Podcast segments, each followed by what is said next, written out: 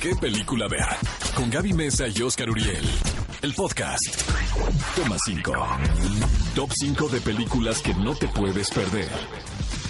¿Qué película ver de Cinépolis en EXA-FM? Cinéfilos, estamos de regreso en ¿Qué película ver? Un programa de Cinépolis. El tema del toma 5 de hoy son grandes películas mexicanas contemporáneas. Voy a comenzar con una comedia dirigida por Anwar Safa titulada El Jeremías.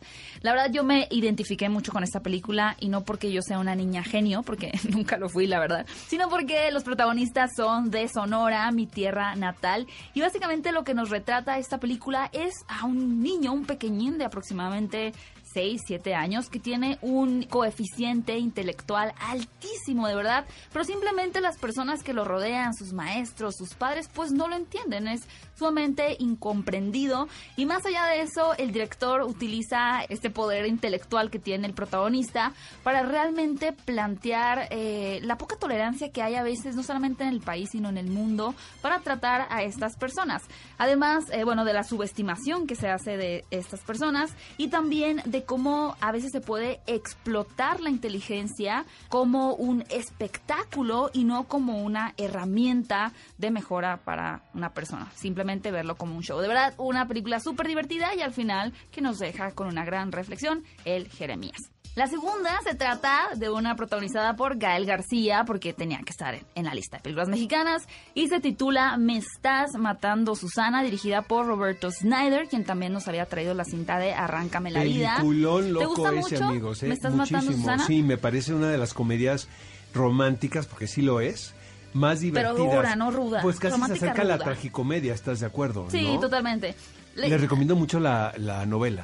La no- exactamente está basada en, en una novela titulada Ciudades Desiertas de- del señor José Agustín. Es correcto. Y nos cuenta la historia de este hombre a, a quien pues, lo, lo deja su chica, se va al extranjero y él desesperado va a buscarla. Esa es como la línea superficial porque realmente es un estudio eh, también de, del machismo, sería uno, porque este personaje es sumamente machista, no entiende como por qué ella lo va a dejar si él es el macho alfa que tiene ella que responderle.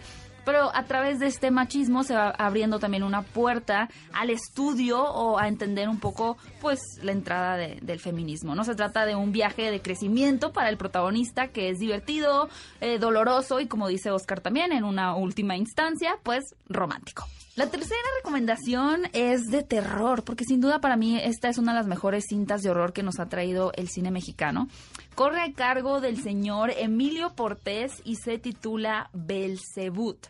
Lo que hace muy interesante a esta película es que por bastante parte, bueno, bastante parte de la trama, no estamos seguros si se trata de una cinta realmente que va a abordar un factor espiritual o si es solamente un thriller con crítica al narcotráfico, al tema de la problemática que hay en Es la que, frontera. eh, co- viene la tendencia de estos mashups de géneros Exacto. que hemos hablado.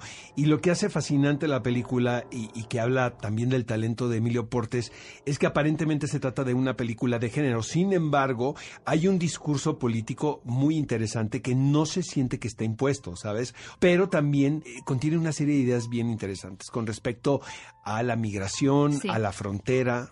Y tiene grandes actuaciones, el guion está muy, muy bien estructurado y tiene un giro al final que de verdad yo dije, wow, de verdad, esto está genial. Así que si quieren ver una película que sí, aparte sí genera bastante horror, pero que al final no solamente se trata de eso, sino es el tema superficie y más dentro hay lo que dice Oscar, un tema de thriller y demás, pues no se pueden perder, Belzebut.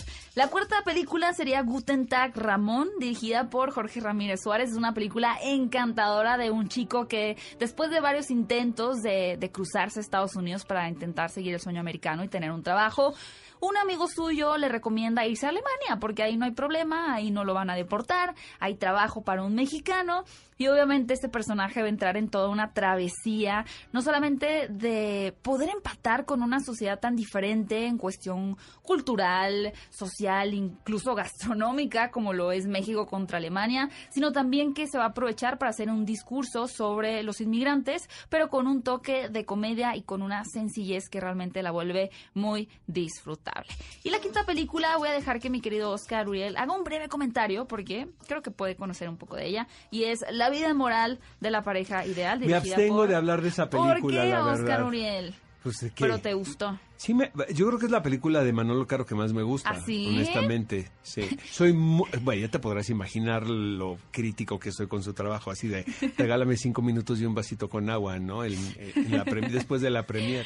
Pero siento que de la filmografía de, de Manolo, eh, el lenguaje sobre todo cinematográfico, la búsqueda en el lenguaje cinematográfico es la que más me, me place a mí. Yo les puedo decir, cinéfilos, que esta última recomendación dentro de, como dice Oscar, las películas de Manolo Caros es mi favorita. Me encantó el soundtrack. Al final, en un aspecto muy general, se trata del reencuentro de una pareja que de adolescentes estaban sumamente enamorados, pero las circunstancias de la vida los separan.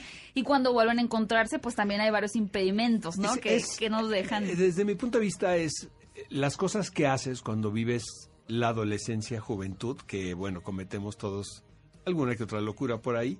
No se hagan, ¿no? Todos lo hemos hecho. Es una película Y- muy divertida. Y las consecuencias que eso tiene en el futuro, porque finalmente hay relaciones y hay vínculos Las cosas no se borran. así Exactamente. tan fácil. Y, y es, y es, es muy fuerte porque luego te vuelves a encontrar a estas personas y sientes que no pasó el tiempo. Exacto. Sí, ¿no? sobre todo cuando Porque hubo fue un tan fuerte lo que viviste, ¿no? Pero bueno, ahí la vamos a dejar. La vida moral de la pareja ideal, genial, muy divertida, no se la pueden perder. Estas fueron las cinco recomendaciones del toma 5 de grandes películas mexicanas contemporáneas que ustedes pueden disfrutar en este momento en Cinépolis Click. Ve a Cinépolis y utiliza el hashtag qué película ver. Escúchanos en vivo todos los sábados a las 10 de la mañana en Exa FM 104.9.